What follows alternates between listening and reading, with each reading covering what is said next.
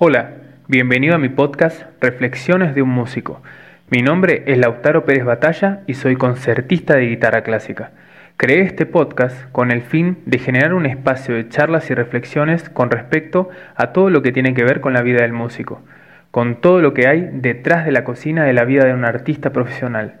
Espero que te guste, que lo disfrutes y por sobre todo que te aporte algo. Hola a todas y a todos, bienvenidos una vez más a otro capítulo de mi podcast Reflexiones de un músico. Mi nombre es Lautaro Pérez Batalla y hoy tengo una gran invitada, nuevamente una gran amiga que además de ser, bueno, pianista y música hace un montón de cosas, pero no quiero spoilear nada porque quiero que ella cuente. Además ya podría decir que somos medio compañeros de carrera, ya de siempre nos acompañamos con las cosas que hacemos y hemos hecho varias cosas juntos y seguiremos haciendo cosas juntos. ¿Cómo estás, Irina Morillo? Hola, un placer. Bueno, hola. bueno, un placer estar acá. Hace mucho no te veía. Eh, Qué bueno verte. Se te extraña, se te extraña. Batalla se te extraña. Yo también extraño. Extraño ir para allá, extraño que hagamos cosas juntos, que hagamos ruido, que molestemos. Sí, sí, sí, sí, sí, sí, Bueno, ¿cómo? Contame esto, me encanta, me encanta lo que Y bueno, este proyecto, del cual te agradezco mucho de que quieras ser parte, la idea es que haya un espacio como para el detrás de cocina de la vida del músico, que hay tanta cosa, ¿no? Detrás de la cocina de lo que es lo que mostramos, digamos, el producto final, que es el arte que hacemos para el afuera.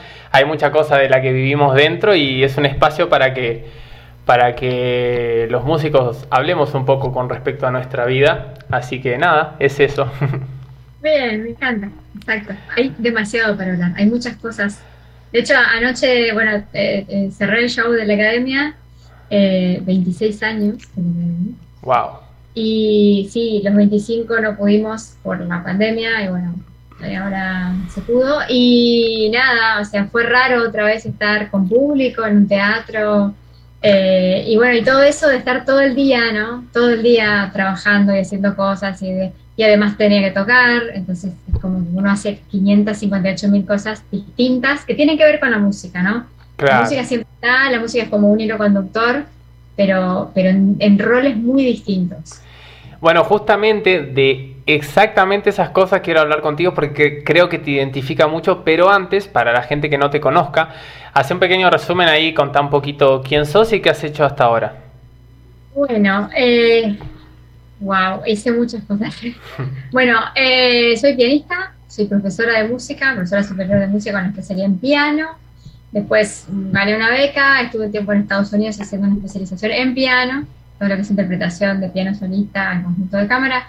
Después eh, hice una licenciatura en música de cámara en Buenos Aires. Eh, a la par siempre iba con el músico, ¿no? Porque el músico lo creé cuando tenía 22 años, tengo 48 ahora. Para que los que no sepan, es una escuela de música creada por ti. Exacto, la, fundé hace 26 años y bueno, y siempre fui llamando a la gente que me parecía más talentosa para que me acompañe trabajando en ese lugar. Eh, tuve un programa por ocho años en, mi canal principal de emisiones, que era 12 notas, después lo pasé al live. Cuando comenzó la pandemia se canceló porque era mucha gente en el piso y no se pudo. Vos fuiste protagonista de un programa espectacular que te pueden ver en YouTube en 12 notas. Eh, 12 notas Irina Morillo, ahí te pueden ver. Y mm, extraño mucho ese proyecto, para mí era, era todo, porque estaba en todo, estaba en la edición, en la producción, en la conducción, fue mi idea. Eh, y bueno, eh, viste que a veces uno, las cosas lindas a uno le cuesta soltar, ¿no? A mí lo menos me cuesta soltar. Y cuando ocurrió todo eso, eh, bueno, nada, Después hablaremos de eso. Pero bueno, eh, hice eso. Al margen, eh, hice, una fundación para becar a chicos que no tienen recursos para que puedan estudiar música. Hicimos un auditorio, que es pianoforte, eh, que está una continuación de la academia. Eh, bueno, la, academia es, un edificio propio, entonces construimos un, estudio de, grabación y un auditorio donde hacer shows acústicos y ahí hicimos una charla con vos, que estuviste invitada, una charla súper linda. Muy lindo recuerdo. Y, y bueno, y con la pandemia también, eso se cerró. Entonces, eh, pero siempre generando, ¿no? Siempre generando cosas, viajé a Europa, quería, en el 2020 iba a hacer una gira por Europa, llevando Piazzolla, que amo hacer. Entonces, el 2020 fue muy difícil, se cayó mucho, a mí se me cayeron muchos, muchos proyectos. Pero bueno, eso también hizo que estudie coaching ontológico y sea music coach ahora, o sea, además de, de coachar personas, eh, eh, no sé, empresarios, también coacheo artistas. Eh, y bueno, ahora con el INAMU estamos organizando unas charlas para coachar a músicos por ahí darles una idea de cómo pueden hacer esto de autogestionarse, generar proyectos, cómo organizarse, cómo, viste, porque no es lo mismo salir a tocar que tener que organizarte vos una gira o tener que presentarte a un teatro, cómo lo haces, de qué manera, o sea, cómo organizar tu día también para el estudio, o sea, organizarte en general. No sé, no sé qué más te puedo contar, más o menos. Bueno, seguramente quedan muchas cosas, pero más o menos es un resumen de, de, lo mucho que, has hecho hasta ahora. Y, y con lo que terminaste me resulta genial porque justamente cuando pensé en vos y pensé en traerte a, a mi podcast, eh, lo primero que se me vino a la cabeza, conociendo tu carrera y acompañándola como sabes que la acompaño, es de, digamos, si tenés, si hay un sinónimo que te define, es el generar, justamente. Vos generás, creás, generás, haces, y inclusive hasta me atrevo a decir de que tal vez creas cosas en un, en un lugar donde tal vez tenés un entorno donde no hay tanto eh, y de repente, bueno, no hay, bueno, lo hago yo. si no hay, bueno, lo invento, ¿viste? Acá no hay fuego, bueno, lo hago yo. Entonces, en ese sentido, me resulta muy interesante hablar de esas cosas contigo por varias cosas. Primero, por el hecho de que para mí el arte, no obstante, tiene eh, muchas luchas, muchas peleas, además de que es hermoso, pero tenemos mucho de hacer todo a pulmón inflar, viste, el pecho y ir para adelante, eh, ir en contra de muchas situaciones, desde el tiempo, de la economía, de luchar para que te valoren, te paguen, que esto, que aquello y lo otro, para que alguien quiera escuchar lo que haces vos, para millones de cosas. No obstante, tiene algo muy bueno, entre otras cosas, muy hermosas, que es que yo siento que tiene un abanico enorme eh, de posibilidades de inventar cosas y generar cosas diferentes que son como partes de un todo. Eh, que no quiere decir tipo, bueno, soy músico y, toco el piano y vendo remeras. En, no, eh, puedes hacer un montón de cosas que son referidas y partes como que alimentan esa, ese proyecto madre que es hacer arte.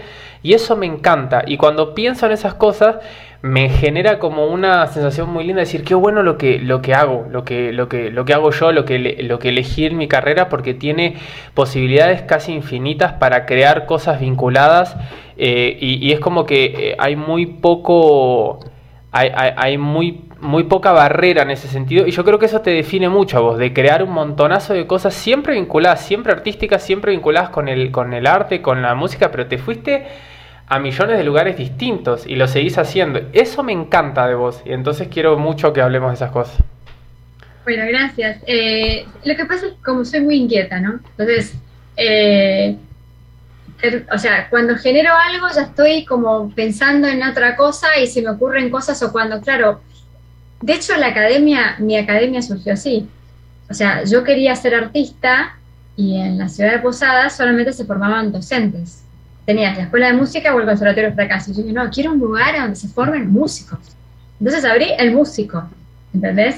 Eh, o no, no puede ser que en la tele no haya un programa en donde al músico se lo conozca y se sepa que es una persona que, tiene una súper trayectoria, no es una persona que no le importa nada de la vida y que lo único que hace es tocar el piano, la guitarra y bueno, y se lo vi. No, es una persona que estudia, trabaja, es un súper académico, de repente, digo, o por o un super estudiante de jazz o lo que sea. Por eso hice el programa 12 Notas, con un, con un sonido espectacular, porque hasta, ese momento a la tele, el sonido que vos, cuando vos llegabas, había un sonido horrible. No importaba el sonido que tuviera el músico, ¿entendés? Entonces dije, no, vamos a tener un estudio de grabación para que el sonido sea el protagonista. Entonces, se cuidaban todos los detalles estéticos y también el sonido. El sonido era ¿no? lo más importante. Entonces fue, sí, fue como desde la necesidad, ¿no? Desde la necesidad y lo que yo también había vivido personalmente de las necesidades que a mí se me habían generado. Y si bien, como me pasó esto, ¿no? Como que, claro, yo no pude estudiar en un lugar como es mi academia. Me hubiera encantado poder ir a un lugar así. Entonces, bueno, creé un lugar para las personas, las demás personas. Me hubiera encantado ir a un programa como 12 notas, ¿entendés? Claro. Y no, pero yo no conducía, no podía ir yo a 12 notas pero sí lo generé para el resto, para que el resto pueda disfrutar de eso. Entonces me pasa eso, me pasa que tengo, cuando yo siento una necesidad, digo, no, no quiero que, o sea, quiero, quiero como suplir esto que está, siento que está faltando, ¿no? En distintos aspectos. Sí, por ahí fue, sí fue como muy personal eso de decir, bueno, me quiero ir a Europa. Que iba a ser como la primera vez en que me iba, que, que pensé en hacerlo sola, ¿no? Yo siempre venía tocando, armaba quintetos, cuartetos, shows grandes, con bailarines, con eso, o sea, eh, y dije, no, voy a ir sola, voy, a, voy a ir a hacer música sola porque así es mucho más fácil irme, irme hacer una gira, o sea, tenía varios contactos, lugares, músicos que conocía, bueno, y, y me pareció como lo más eh, fácil. Bueno, no se dio, qué sé yo. Ahora, y bueno, y así estoy, o sea, ahora estoy eh, tengo una amiga eh, que se llama eh, Adriana Rodríguez, es una flautista, ella toca la flauta traverso. Fantástica, es fantástica. La conocí cuando hacíamos la licenciatura de música de cámara en, Buenos Aires. Y después de 20 años nos volvimos a encontrar, 18 años en realidad. Nos volvimos a encontrar y me dijo, ¿por qué no hacemos un dúo? Me dice, de música argentina. Donde toquemos Guastavino, De Sola, Ginastera. Hay tantas obras lindas originales para piano y flauta o piano y, violín, digamos, o sea, dúo de pianos. De piano. Y, bueno, accedí así que nos juntamos por primera vez ahora en noviembre en Buenos Aires. Y, nos vamos a seguir reuniendo y nuestro proyecto es ahora sí viajar juntas, ¿no? Entonces, hacer como algo sola, pero algo también con ella, y ya es distinto viajar con otra. Entonces, entonces bueno, digo, bueno, los proyectos también se reciclan, ¿no? Pasan cosas, eh, se te caen proyectos, pero no por eso te caes vos. Se cae proyecto. Bueno, pero eso que decís, ¿sabes por qué sucede? Porque nosotros trabajamos con nuestro nombre. Nuestro proyecto después, o sea, no, por una cuestión de, de, ser hiperpersonalista, sino que lo que banca, o sea, los proyectos están más allá de nosotros, como vos decías. A mí me hubiese gustado que, tener 12 notas, tener el músico y bueno, creo para los demás. Cuando uno hace arte, medio que está haciendo para los demás, pero lo que banca es nuestro nombre trabajamos nuestro, eh, digamos, nuestra formación, nuestra persona, nuestro nombre, todo para generar cosas. Entonces, por eso es que nosotros no caemos. O sea, que, podés caer, pueden pasar muchas cosas, pero pueden caerse proyectos, pero como, como lo que, digamos, lo que la, base madre está ahí, eh, que puede hacer otro. Y eso es lo, genial de, de uno trabajar tal vez no para, para alguien o para una empresa, por ejemplo, o para un producto, sino que el producto medio que somos nosotros y todo lo que sale de nosotros. Una amiga que es brand coach, o sea, ella es coach de marcas y, y hice branding con ella. Y claro, la marca, mi marca es Irina Murillo. Claro, exacto. Hoy está muy de moda esto en las redes, se ve.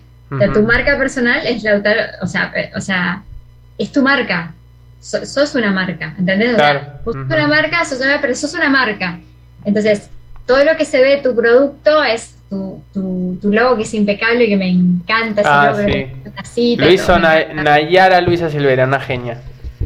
Eh, me encanta, es precioso. Bueno, y así yo también busqué mi logo, o sea, ¿viste? Entonces, es, es tu marca. Claro. Y eso es como, como, lo que sostiene todo lo demás. Sostiene o apoya o no sé. Claro, es el soporte de todo. Está, y está bueno entenderlo desde temprano.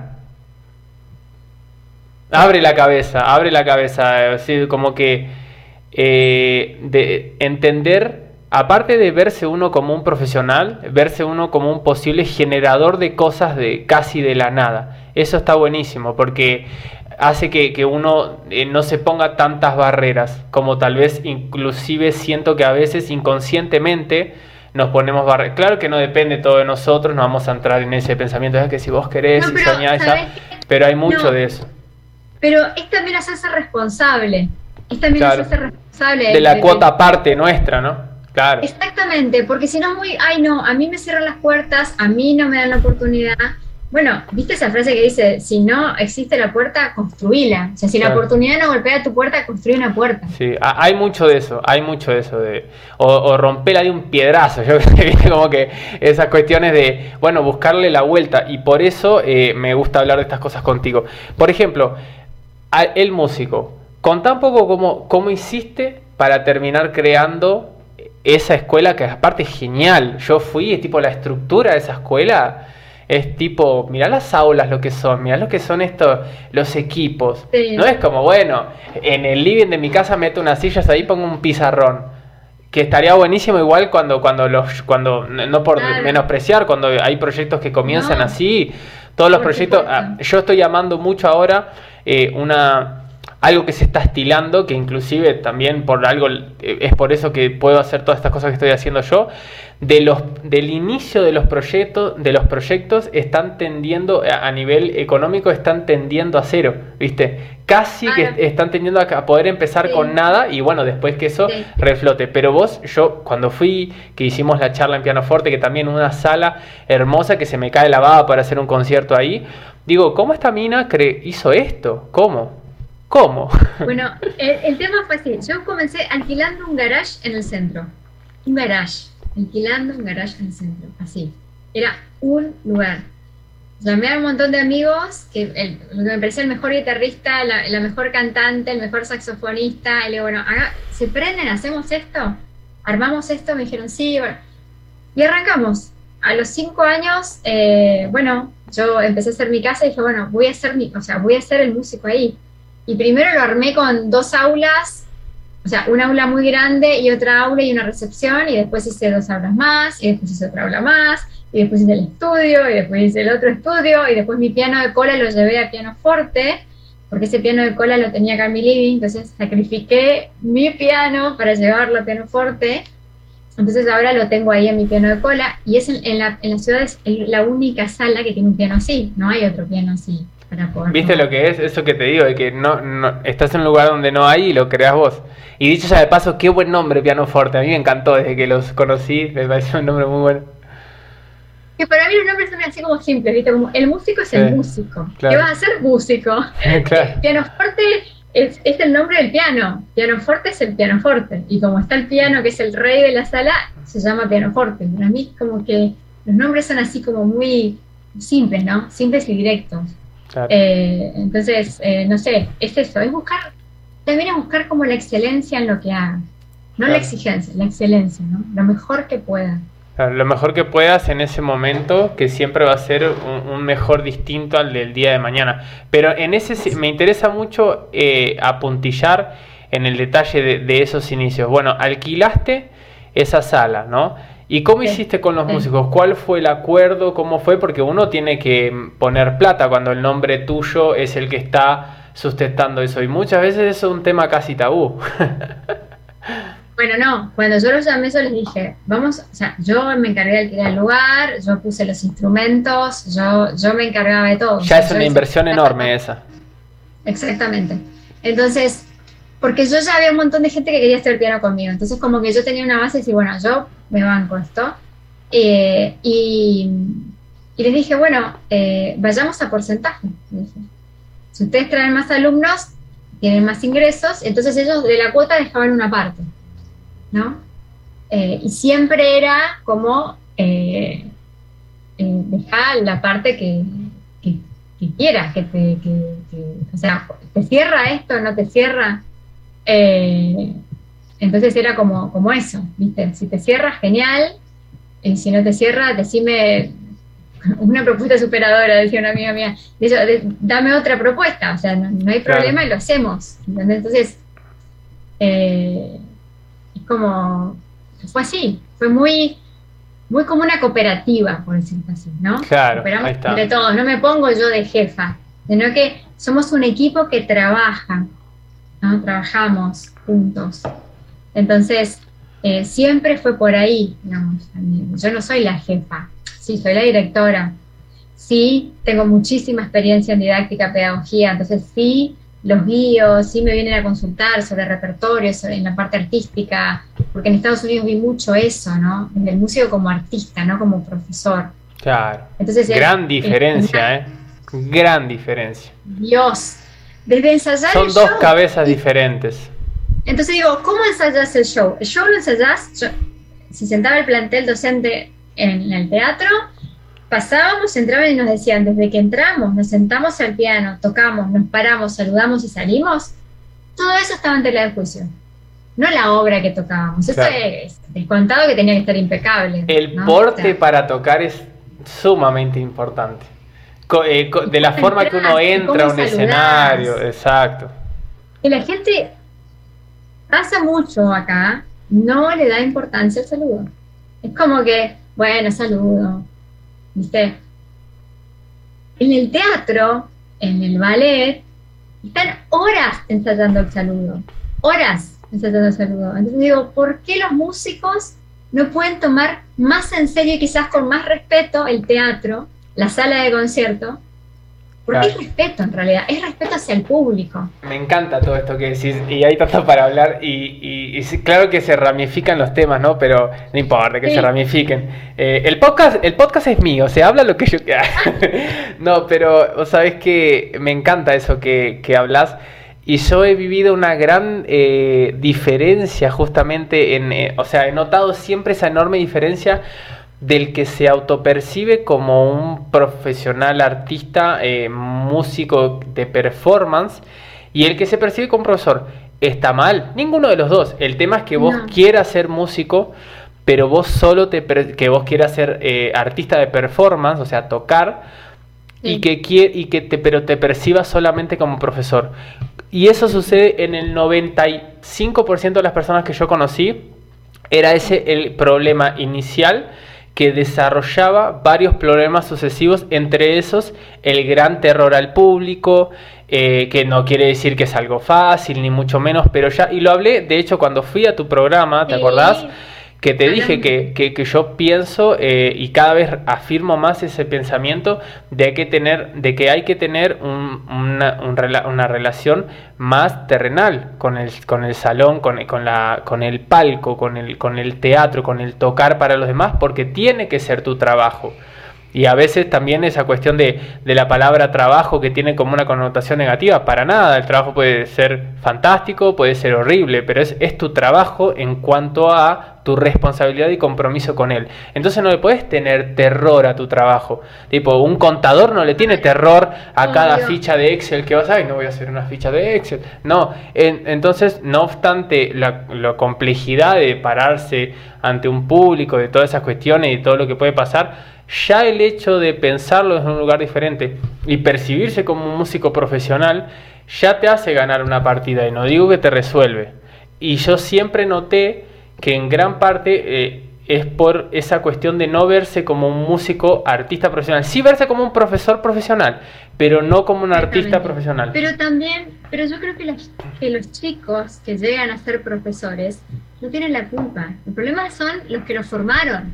O sea, yo en mi academia me formo así. O sea, les enseño que el show es el show. Y yo cuando saludo, estoy agradeciendo que fue gente a verme. Y es una cuestión de respeto mía hacia el público que me están aplaudiendo. No importa lo que yo hice, pero es gracias, de corazón, gracias por venir, por tomarte el tiempo, por, por hacer silencio. Claro, por el valor, el respeto.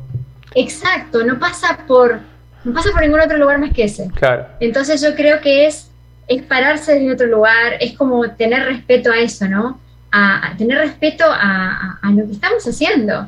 Pero yo en eso a veces entiendo, entiendo que hay personas que, que en algún lugar de su ser tienen esa inseguridad de lo que muestra. Ah, por supuesto, yo también lo entiendo y, hay personalidades que tienden más a, a lo, obviamente que no es una cuestión de cómo, qué boludo que sos, cómo te puede dar pánico escénico, no, no. Es, es una gran valentía, sí, sin lugar a dudas y de hecho es muy admirable las personas que son tímidas, porque por ejemplo, yo sé que mi personalidad a mí me ayuda, pero el, eh, la tuya también, sos súper extrovertida, te hablas con cualquier persona. La gente que es tímida y se para en un escenario y de repente la destroza, esa gente sí es merecedora de una gran admiración, mucha más de lo que yo pueda llegar a ser pero no obstante eh, son como caminos paralelos. También está el cómo lo abordamos del pensamiento, pero sin duda está bueno, aclararlo eso para no. Es el pensamiento, todo es el pensamiento.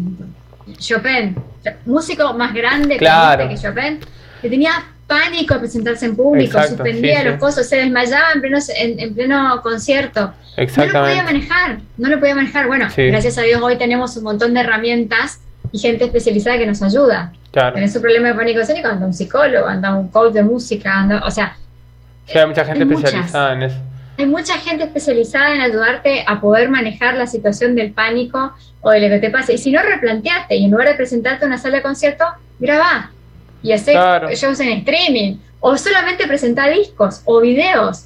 Hay opciones. No todo tiene que ser show en vivo, aunque show en vivo para mí no tiene nada que suplante. No, para mí es increíble. No, sabes la abstinencia que, estoy ahora, casi dos años sin dar conciertos. No sabes, sí, en el vivo. Pero bueno, el tema, esa es otra cosa. Me encanta quedarme en este tema. Podemos hablar un montón de tiempo, ¿no? Eh, porque, por ejemplo, eso tiene, estaba pensando varias, cosas con respecto a lo que decías eh, de, por ejemplo, el respeto. Yo siempre pensé, siempre me hizo ruido el hecho de, por ejemplo, ver a alguien que va a dar un concierto y no, y no es por... Eh, es que no quiero que suene como muy, tal vez, clasista o algo por el estilo, pero por ah. ejemplo un concierto de música clásica y cuando yo veía personas que iban vestidas como ir al supermercado a dar un concierto, a mí me generaba como, está bien, no es lo único que importa, pero es como que me, genera, me molestaba porque yo siento que, que, se, que es parte del respeto. Al tener una postura diferente desde todo tipo de lugar, más allá de la cuestión marketinera de cómo, de cómo se, te, se te vea cuando vos te notas que te produciste para tu concierto, como que le estás dando importancia. Esto es un evento especial, no voy a ir con, de la misma manera que voy a comprar el pan. Pero, pero yo pensaba que también le, le hace a todo, porque para mí el concierto en vivo es, es un audio, es casi una película, es un audiovisual, ¿no? Es visual, auditivo, es todo. Entonces yo decía, no puede ser para mí, inclusive yo cuando daba las eh, audiciones de, de mi cátedra en la facultad, siempre me vestí de concierto. Veía compañeros que, eh, igual que cuando iban a jugar la pelota, y yo para mí era, una, eh, era también parte de la actitud, inclusive parte de la, de, la, de la formación de tu actitud, de soy concertista, ya me estoy formando como concertista ya desde el vamos. voy a... pero, pero vos también, convengamos, no eras el promedio de los alumnos. ¿En qué sentido? No eras el promedio de los alumnos en que no todos, o sea, yo creo que era el mínimo el que se lo, se lo tomaba tan en serio como vos. Tal vez, de, tal vez no, no, no era, eh, no, no, fue una, excepción en absolutamente nada, pero tal vez sí en desde el inicio de la carrera ya percibirte como un profesional. En eso sí, digamos de esa cuestión. Ah, está. De, por ahí yo sentía mucho y lo discutía, era mucha de discusión de pasillos conmigo, con compañeros, de no esperes a ser Marta Argerich para actuar como un músico profesional, porque aparte no vas a llegar nunca. Y, si, y esa cuestión de eh, querer esperar el momento que seas genial, que nunca llega. Entonces, para mí el hecho de, bueno, de tomarte con mucha importancia y seriedad hasta, bueno, voy a dar una audición de cámara eh, o de audición de mi cátedra de guitarra en la facultad, es un concierto, voy a hacer música, sino cuando, aparte justamente aprovecharlo como entrenamiento para el palco real. Claro, y pero yo decía, ¿será que estoy siendo medio, yo qué sé, medio facho, medio, no sé, con estos pensamientos? Pero yo creía que no. Y después escuché a una persona que admiro mucho, una de mis personas favoritas, escuché a Alejandro Dolina opinar lo mismo. Porque él, y, con, con, el, con Gillespie y, el otro chico que no me acuerdo ahora el nombre, que del grupo que son ahora de, La Venganza Será Terrible, un programa que me encanta, decían, porque claro, y esos dieron, lograron, digamos, eh, supieron decirlo muy bien, como ponerlos en, palabras, no recuerdo eh, textual, pero decían que, el, hecho de, vestirse para un evento, estás justamente eh, poniéndolo ese evento como un evento sublime, porque claro, ir a escuchar un concierto, ir a un lugar donde se va a generar el fenómeno musical, es sublime. No puede ser mundano como cruzar la calle e ir a comprar el pan. Y tiene que ver con eso. Y dije, claro, está bien entonces. me quedo tranquilo. Ah, me quedo tranquilo. Me quedo tranquilo. No, para mí es así. Vos sabés que yo escuché grandes músicos. Por ejemplo, Winton Marsalis, eh, el trompetista hiper famoso que ganó un montón de Grammys, eh, eh, medalla de oro en, la Juilliard, fundó el Jazz Lico Center en Nueva York. Bueno, él, antes de cada concierto, plancha la camisa, él plancha la camisa con la que va a tocar. Es parte de su ritual. Mira vos. Tuvo unos gemelos, o sea, es, él planchar la, camisa queda impecable porque dice que además lo relaja.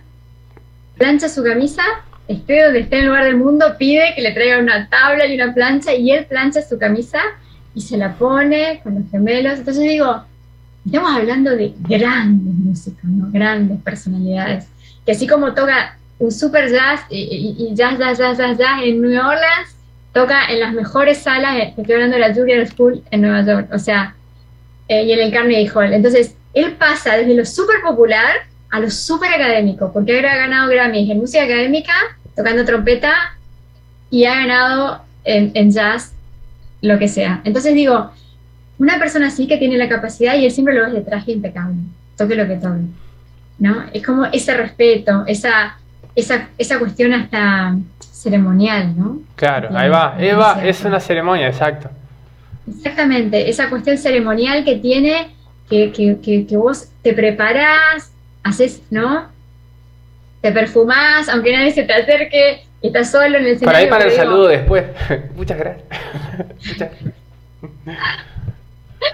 Eh, y, pero digo, es como es como todo eso. Y también es disfrutarlo desde ese lugar. Yo creo que uno lo disfruta mucho más. Sí. No sé. Sí, eh, Es como. No, no sé, no sé, pero por lo menos es lo que a mí me pasa igual. O sea, yo eh, un vestido de concierto así tengo lleno de vestido de concierto, pero tengo más eso que otra ropa, ¿viste? O sea, es, es como que. Pero, pero bueno, es parte de eso, no, sé cómo llegamos a y bueno, así sucede, pero las buenas conversaciones son así. Pero eh, de hecho hay más. Eh, para mí, eso que dijiste de eso, de empezar a disfrutarlo desde ahí, em, como un mini comentario, para mí también el concierto comienza antes. Y además, eh, pensando en otra cosa con respecto a, a autopercibirte como un artista profesional, ¿sabes qué estaba pensando inclusive hoy? Eh, vengo pensando en esas cosas, reflexionando. Yo estaba pensando mucho en eso, como por ejemplo, un gran problema y, lo, digamos, lo pivoteo con lo que vos decías de la organización, de la organización de tu estudio y cosas así. Otro gran problema que hay con lo nuestro, que es muy difícil y muy entendible también, es el hecho de tratar de buscar todos los días una motivación o ganas o lo que sea para sentarte un montón de horas con tu instrumento si sos performance eh, para todos los días y hoy un montón de horas te mataste, mañana igual y, y pasado también. Entonces hay que, ¿cómo hacer? ¿no? Y ahí está el tema. Y entre las cosas que yo pensaba hoy, además de, las motivaciones de tratar de buscar estudiar desde la, desde la búsqueda de esa cosa hermosa y con una especie de, paz y felicidad y tranquilidad y todo lo demás, cuando vienen las frustraciones, ahí está el tema. Cuando vienen las frustraciones, cuando vienen los momentos de, de ira que tenemos todos, yo estaba pensando una cosa, que también lo vinculo con autopercibirte profesional. Yo pensaba, hoy por ejemplo tuve un momento malísimo estudiando, quería tirar la guitarra contra la pared, ¿viste? A, veces cada tanto sucede. Y yo pensaba, ¿no? Reflexionaba, decía, a mí tuve un momento, un ratito, después volví, igual tuve un montón de horas. y justamente pensaba eso, a mi Lautaro profesional, a mi marca, Lautaro Pérez Batalla, concertista de guitarra, le tiene que importar un bledo si yo estoy de buen humor o estoy de mal humor. No obstante, hay que disfrutar del estudio y bla, bla, bla. Si vos sos profesional y es tu trabajo, te tiene que, no te tiene que, vos estás, eh, a vos mismo tenés que decirte, eh, no, me molestes, eh, Irina, vos no, me jodas, estoy acá trabajando. Es como que a, tu yo profesional le tiene que no importar tu estado de ánimo, porque es tu trabajo. Si vos estás en tu oficina, y estás de mal humor, no le decís a tu jefe, capo, hoy no tengo ganas de llenar planillas, así que me voy, vengo en un rato, voy a tomar un café por ahí. Te echan. Ahora, claro, lo difícil es que nosotros somos nuestros propios jefes, nuestros propios policías que estamos ahí eh, detrás de nuestra espalda diciendo estudia, dale, estudia. No tenemos a nadie más. Si yo dejo la guitarra, dejo de tocar el día entero hoy, no tengo nadie que me diga nada, no tengo nadie que me eche y no tengo nada que me haga pensar que, hubo, que va a haber alguna diferencia. Lo voy a ver en 10 años esa diferencia. Por eso es tan difícil. Pero pienso que el hecho de autopercibirte como un profesional, artista profesional, también ayuda en ese sentido. Porque tú tienes que decir, es mi trabajo, no me importa si estoy bien o no, tengo que sentarme a trabajar. ¿Qué pensás? Parte exactamente lo mismo. la única diferencia que encuentro ahora, ahora, yo antes me tuve como una crisis con la música, con todo esto. Todos. Ah, sí. Bien. Entonces, pero tuve una crisis que estuve un par de meses sin tocar el piano. A ese extremo. Crisis. Eh, porque fue tan frustrante todo lo que me pasó en el 2020 yo dije, ¿qué hago? O sea, aparte como que no se veía el horizonte. Y más a donde yo vivo. San Pablo es una ciudad mucho más grande. Hay otros lugares en donde vos tenés otros recursos. hay otras cosas, o sea, hay otras formas. Acá no, no hay. La única es salir, salir de acá y hacer otras cosas. Porque acá diste un concierto, se te acabó el público. Exacto. Se te acabó el público. Y no sé dónde tenés millón de habitantes, no sé, dos millones de habitantes, tres millones de habitantes, tenés mucho público, tenés mucho público. Acá es un público, es una sala. Después, bueno, armate todo otro show. ¿Y cuánto te tardan en armar un show? Claro. Un año, mínimo. Ya. Entonces, bueno, cuando pasó todo esto, dije, bueno, ¿qué hago? Y te juro que llegó un momento en el que tuve que enfrentarme a mí misma y decir, yo siempre decía, yo no hago música, la música es parte de mí, es parte de mí, ¿no? Y en ese momento me replanteé, decir, ¿realmente es parte de mí? Y cada vez que hice el ejercicio de sentarme a tocar el piano, sin la exigencia de tocar lo que yo tenía que tocar. Porque claro, me pasé un par de meses sin tocar, no tocaba nada, no podía tocar nada, estaba recontra fuera de estado. Entonces era diez veces más frustrante. Entonces dije, voy a tocar canciones, alguna canción que me guste, Y volví a conectarme desde el placer de hacer música, o sea, de lo más básico, de lo básico que era volver a conectarme con la música. Una vez que yo me pude conectar con la música, porque estaba totalmente desconectada de la música y de mí. Porque al desconectarme de la música me desconecté de mí, porque realmente la música es parte de mí. Y cuando empecé a disfrutar y a sentir lo que sentía cuando tocaba, decía, ¿cómo me puede pasar esto? ¿No? Porque es un estado casi meditación. Cuando vos, no sé si vos meditas, pero yo medito. Y cuando vos meditas y podés tener una meditación profunda, es la misma sensación cuando vos estás tocando una obra que te la sabes de arriba abajo, de derecha a izquierda y dada vuelta, y vos realmente podés sumergirte en la obra sin tener que pensar nada. Y viste, estás como en ese estado alfa, parece, tocando, en donde todo disfrute y parece que estás más allá. Bueno, esta sensación la tengo al meditar. Entonces, cuando vos puedes lograr esa, esa sensación, digo, es, acá, es, acá. Esto es lo que me hace bien, esta soy yo, acá me encuentro y, y me empecé a sentirme. Entonces ahí dije, bueno, a ver, ¿qué vamos a hacer? ¿qué vamos a hacer ¿Vamos a hacer ahora? Y me cayó del cielo esta chica que me dijo, Irina, vamos a hacer un dúo. Y cuando vos decís, me la mandaron así. O sea, cuando Adriana me dice, parece que me cayó del cielo, viste, esto de que hagamos un dúo. Entonces dije, viste, es por acá. Y la felicidad que fue tocar con ella. No, Qué linda una cosa increíble. Hicimos una vez María de Piazzola, que me mandó una obra así como sencilla, entre comillas sencilla. Eh, y cuando nos juntamos, viste, y lo que era otra vez tocar con alguien, con un instrumento de viento, viste, que tiene, te da la entrada, pero la respiración de ella llega un poquito más tarde, no es como tocar una guitarra, que los dos hacemos y tocamos. No, no, no, esto es, y tiene un delay hasta que sale el sonido, viste, entonces otra vez hasta que me acordaba cómo era acompañar a una flautista, ¿no?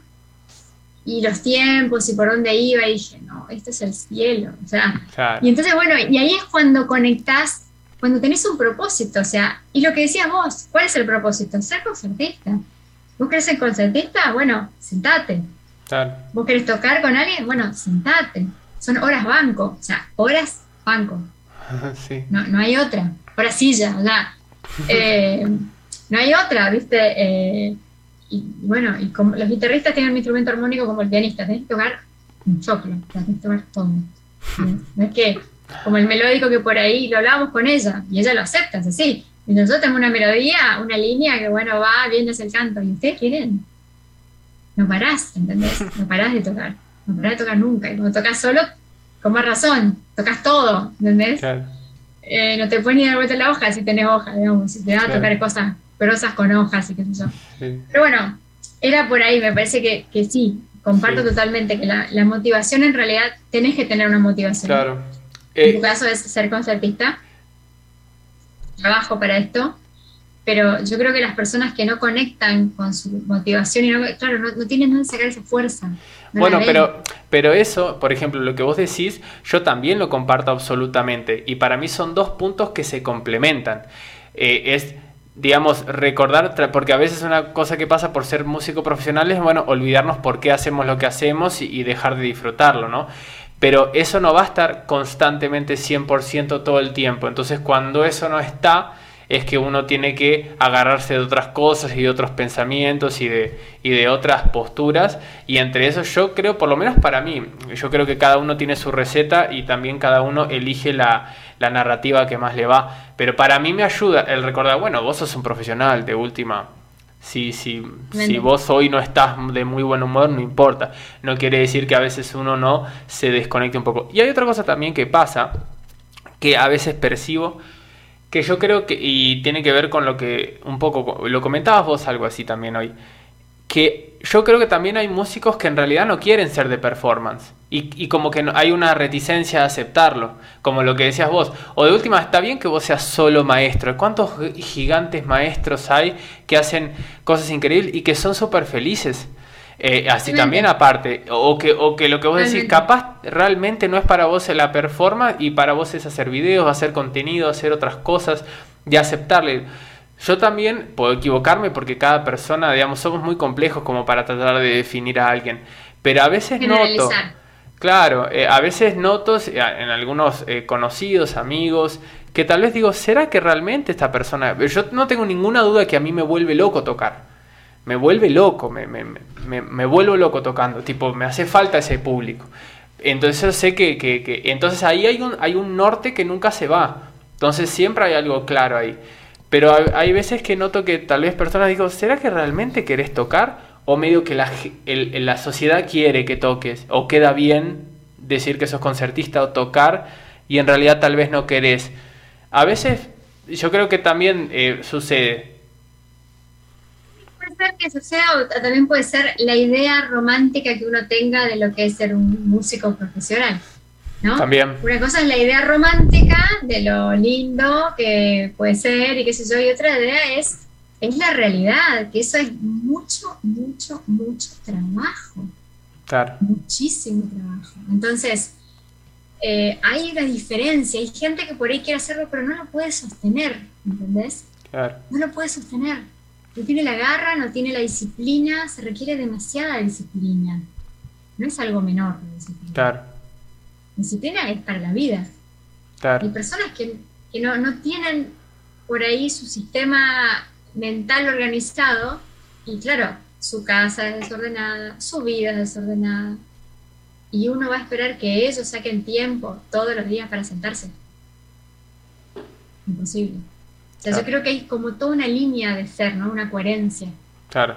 Una coherencia. yo conozco un músico que me parece fantástico, eh, que ojalá le hagamos un podcast, un podcast alguna vez, que se llama eh, Claudio Constantini, no sé si vos viste, yo hice una entrevista con él. Él es peruano, nació en Lima, es limeño.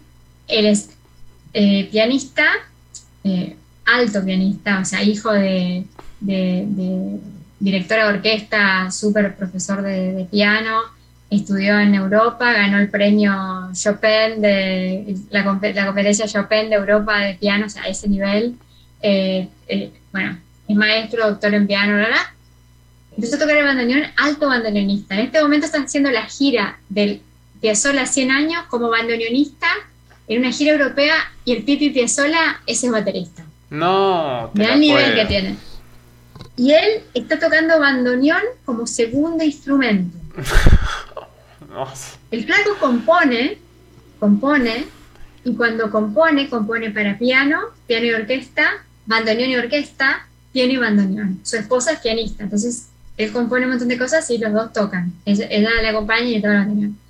La disciplina de él, lo sigo en Instagram, se levanta todos los días a las 5 de la mañana, lee 30 minutos de un libro, sale a correr una hora, vuelve, hace el desayuno, la despierta su hija, estudia 5 horas, compone 4 horas, todos los días de su vida.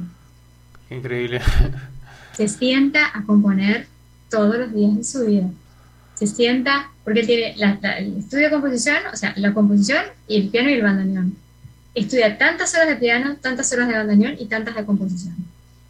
Pero se levanta todos los días antes de que amanezca, se lee su libro, va a salir a correr, hace su gimnasia y es una disciplina, por eso te digo, es la vida.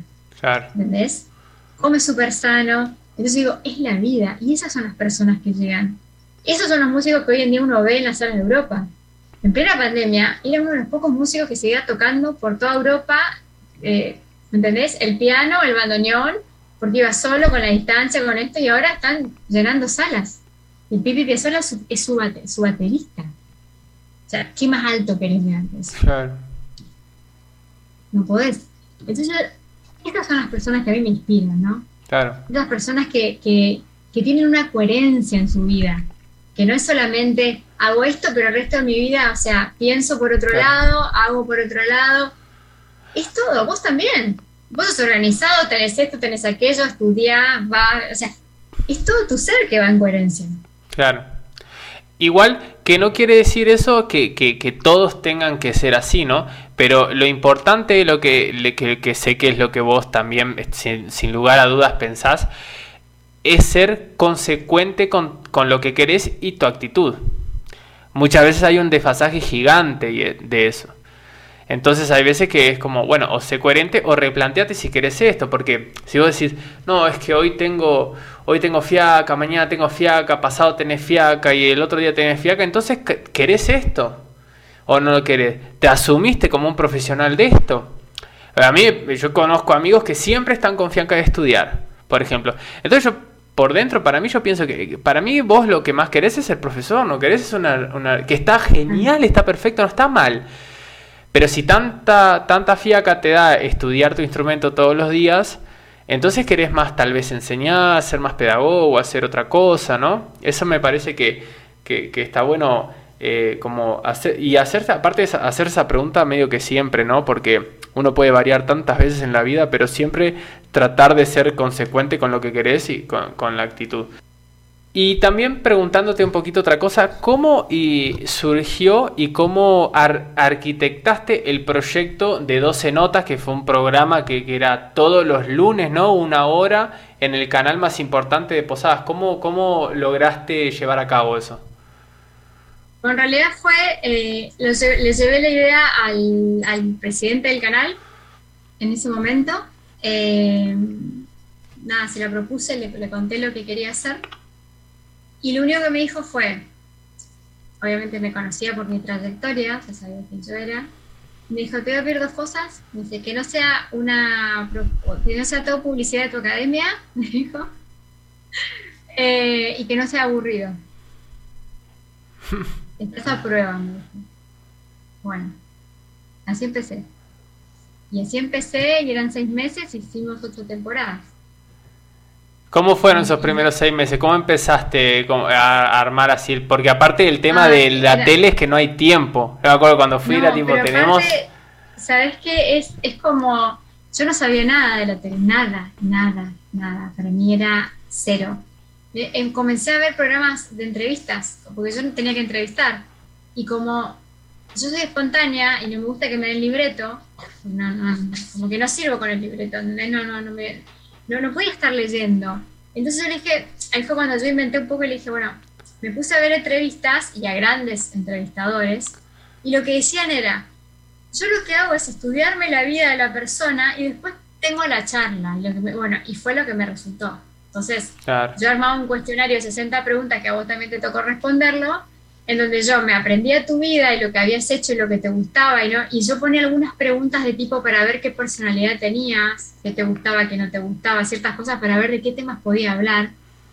Y después iba cómo iba surgiendo, veía cómo iba surgiendo la energía entre nosotros y, y los programas salían espectaculares mucho tiempo en, en, las, en, todos los últimos tiempos en las encuestas era uno de los programas más vistos de la tele y mejores ponderados.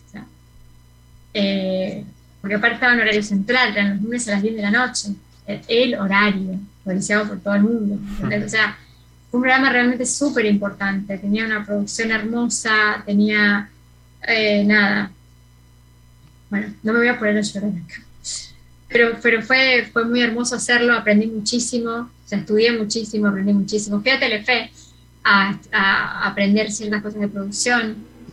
Eh, Era hermoso realmente. Eh, sí, sí, Bueno, tienen que entrar 12 notas, Irina Morillo. Mm. Bueno, buscarlo a Lautaro Pérez Batalla. no, para que vean el 12 notas, que realmente era un proyecto realmente eh, hermoso. Y bueno, pero no descarto la idea de en algún momento volver a hacer otro 12 notas. Yo no tengo la más mínima duda de que vas a volver a eso. ¿eh? no sé, ojalá. Yo te, juro que, extraño mucho, me encanta y bueno, es como súper lindo. Así que, así que bueno, eh, sí, veremos. Pero qué, qué lindo eso, ¿no? De, de, dos cosas. Primero, esa posibilidad de, de que grandes proyectos pueden, como surgen todos desde una idea, que si uno lo va cargando de bueno de, de pequeñas herramientas para arquitectarla y ver cómo a ver y ver con quién tengo que hablar y ver cómo se puede llevar a cabo y terminar haciendo algo muy lindo que aporta mucho y que aparte que da mucho para los demás porque le, eh, además de la gente espectadora es vos hiciste yo sé que hacías ese programa para tratar de ponderar y valorar a los artistas que vos considerabas que, que realmente merecían ¿no? ese mérito y eso es hermoso. Exactamente, y, y, yo siempre ¿no? pensaba en eso, que lo que yo quería era que se luzcan los músicos y que tengan ese espacio, ese espacio en donde ellos eran el centro de atención, en donde ellos interpretaban y hacían las cosas y se los cuidaba, eh, se lucían y les quedaba un material de promoción después. Claro. Ese video, pues después lo mostrás en cualquier lado, decís, mira, este soy yo. Una carta de presentación impecable. Sí. Entonces era como win-win, todo era ganar. Era ganar, ganar en todo. ¿no? Entonces eh, estaba buenísimo. Sí, estaba buenísimo. Y los músicos, yo los, los sé, que los músicos deseaban ir ahí. Sí, sí, eh. pedían mucho. Me acuerdo que al comienzo nosotros rogábamos para que vayan. ¿Viste? ¿Cómo es la cosa? y después, y después nos decían, ay, ¿nos podemos ir a, a, a 12 notas? Claro, eh, yo tengo, eh, yo me acuerdo de amigos que, viste, yo soy mitad misionero y cuando fui para allá era, che, ¿será que vos no me podés, eh, viste, pasar el contacto, hablarle de mí, como que, viste? esa cuestión. Y, ahí eso me, gustaría un poco medio eh, para ir eh, llegando al último tema que me gustaría hablar contigo, que es justamente, que tiene que ver con esto que hablamos también en, Palmando, con la autogestión artística también, de ese, de ese pensamiento que también tiene que ver con uno pensarse como un eh, medio desde un lugar sin quitar toda la parte de valor artístico, por supuesto, ahí uno yo creo que tiene que pensarse más desde un lugar un poco más empresarial como producto, ¿no? Como producto eh, en venta de, nuestro show, de nuestra arte, de cómo arquitectar esa autogestión. Y ahí me, interesa bastante hablar contigo porque justamente eh, siento que es uno de los campos más perdidos, que hay menos horizonte, que hay como y que notas que, son pocos los que saben eh, inclusive sociabilizar de una manera más correcta para poder lograr cosas que no sea tipo o el spam, el, sub por sub, el por favor mira mi video, el, el eh, che, no me pasa el contacto, eh, y de, hacer las cosas de una forma un poco más inteligente, me parece que vos estás muy abocada a eso ahora también. En realidad, eh, eso, a ver, eso me dio el hacer. Tal cual, el jugar con barro. Sí, o sea, el hacer, el conocer gente que, está en lugares que, de dirección, de decisiones, de toma de decisiones, el también ocupar un lugar de toma de decisiones. O sea, yo eh, toda mi vida, gran parte, no toda mi vida, pero gran parte de mi vida me la pasé dirigiendo una academia, en donde venía gente a ofrecerse a trabajar y yo estaba desde el lugar en donde yo tenía que decidir si los tomaba o no. Y veía, veía desde ese lado qué es lo que a mí me impresionaba de una persona y cómo a mí me gustaba que me vendan su producto, que era dar sus clases. O cómo ellos llegaban a conquistarme, por decirlo así, ¿no? A decirme, yo soy bueno Y eso fue lo que me fue como despertando, decir, bueno, mira, primero, vos tenés que ser tu mejor publicidad. O sea, vos sos el que primero tiene que amar lo que hace y estar convencido de que tu producto es lo mejor que hay vos como vos, no, no, comparándote con otros. Claro, sino que vos, creer en eso. Auténtico, exactamente. Crees y defendés a muerte tu proyecto. Pequeño bocado. Una vez un tipo que la tiene muy clara con eso me preguntó, la pregunta es sencilla, ¿vos comprarías una entrada para ir a verte? Sí. Y aparte, y no ir a verte, ir a verte por segunda vez. agregaría yo. Porque una cosa es ir a verte una vez y otra cosa es decir, lo vuelvo a ver, ¿no? Como que no es solamente, porque verte una vez te puede ver cualquiera, la primera vez. Ahora, ¿quién va una vez más a verte? ¿No? Realmente. ¿Quién va una vez más a verte? Entonces, para mí esto de el respeto a quién te va a contratar, el hecho de defender y hablar con pasión de lo que vos haces, ¿no? De creer en, vos, de creer en, el proyecto y defenderlo. Y decir, mira, esto es así, así, así. Porque la persona que te va a contratar ve cómo te brillan los ojos cuando hablas con esa pasión de que, sí, sabes que vení, te doy el espacio de tomar las cosas, hacer lo que tengas que hacer, pues realmente lo que me estás diciendo, crees en vos y bueno, me contagiaste y quiero yo también, ¿no? O sea, es como eso. Yo creo que lo primero es creerse uno, creer y trabajar para creerse, no, sé, por la vanidad de creerse, sino por... Porque realmente trabajaste para eso. Realmente hiciste mucho. Eh, yo admiro mucho que antes me acuerdo que la ignoraba, Lady Gaga, por ejemplo, la ignoraba, ¿no? Qué artista de la Gran 7. Y cuando ella gana el Oscar por, por, la canción que hizo para esta película, ella dijo, es trabajo, trabajo, trabajo, trabajo y más trabajo. Y es así trabajo. O sea, no es eh, otra cosa que eso. Lo que vos decías es sentarme, aunque no tenga ganas, sentarme a estudiar. Es trabajo. No solamente me siento para respirar el aire y sentir cómo la armonía entra por mi cuerpo. y, después, y después de ese trabajo, ¿no? ¿Qué hacer después, no? Todo lo otro que viene, ¿no? Claro. Ojo, yo también soy muy creyente de que uno tiene que pedir ayuda. ¿En qué sentido? Servirse de esta gente que, por ejemplo, no sé, necesitas que tus redes se muevan, no te da el tiempo, bueno, conseguiste un community manager. Ah, sin duda. que lo puedes hacer. Sin duda. Eh, no, no puedes hacer, o sea, conseguí tu representante que venga a tu show. Entonces vos en lugar de estar perdiendo tiempo haciendo tal cosa, te sentás a tocar. Claro. El tema, el, tema es que lo, más inteligente es delegar todo lo que puedas que no tenga que ver con el trabajo artístico, pero en principio uno no tiene la capacidad de pagar esas cosas, ¿no? Entonces ahí qué hacemos? Yo siento que ahí nadie sabe qué hacer y creo que ahí vos podés aportar bastante. Lo que pasa es que hay un momento en que sí, uno trabaja como loco, por decirlo así, porque realmente haces todo. Yo estuve en ese lugar. Ya no quiero volver ahí pero estuve muchos años en ese lugar, en donde el estrés es altísimo, porque vos tenés que estudiar muchísimo y cuando terminás de estudiar estás súper cansado, tenés que generar, tenés que hablar, tenés que hacer notas, tenés que ir allá, tenés que volver, o sea, tenés que llamar, tenés que insistir con la mejor cara, de la mejor manera, y si te dicen que no, bueno, no hay problema, la próxima, aunque te quieras cortar la vena con una cucharita, ¿no? Y volver a insistir, y es así, o sea, no hay otra cuando uno no tiene por ahí, ¿no? Mm, las herramientas o la suerte, o, tus padres tienen mucho dinero y te permite tener una plataforma para decir, bueno, tengo a toda la gente que me ayude, yo me dedico solo a otra ¿no? Es el trabajo, no, hay otra.